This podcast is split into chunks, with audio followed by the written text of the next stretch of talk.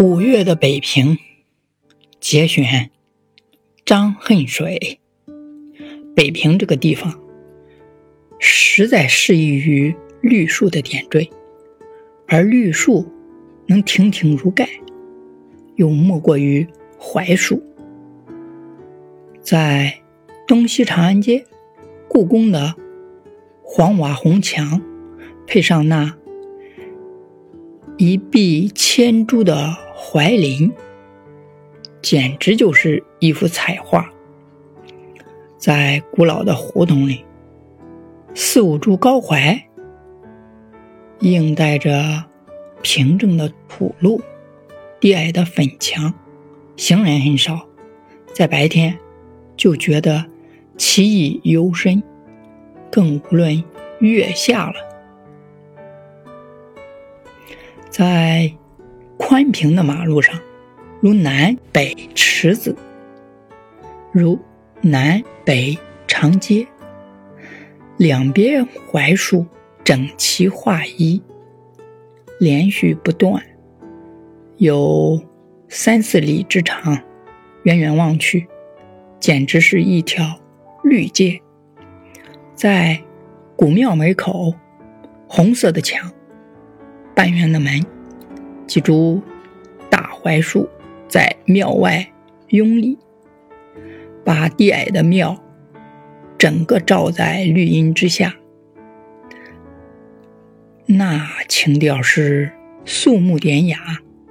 在伟大的公署门口，槐树分立在广场两边，好像排列着伟大的仪仗，又加重了。几分雄壮之气，太多了，我不能把它一一介绍出来。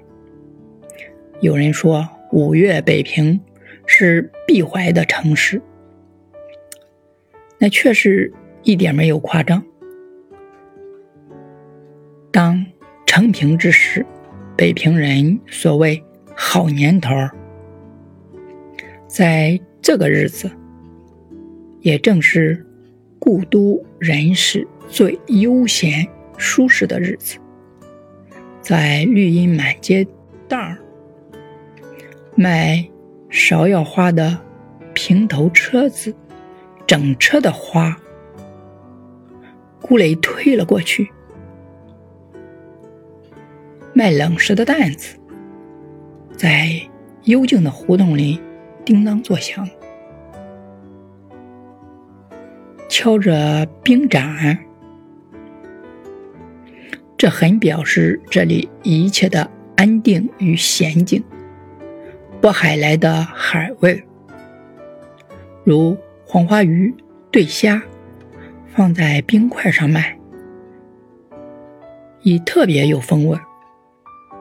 又如乳油杨梅、蜜蘸樱桃、藤萝饼。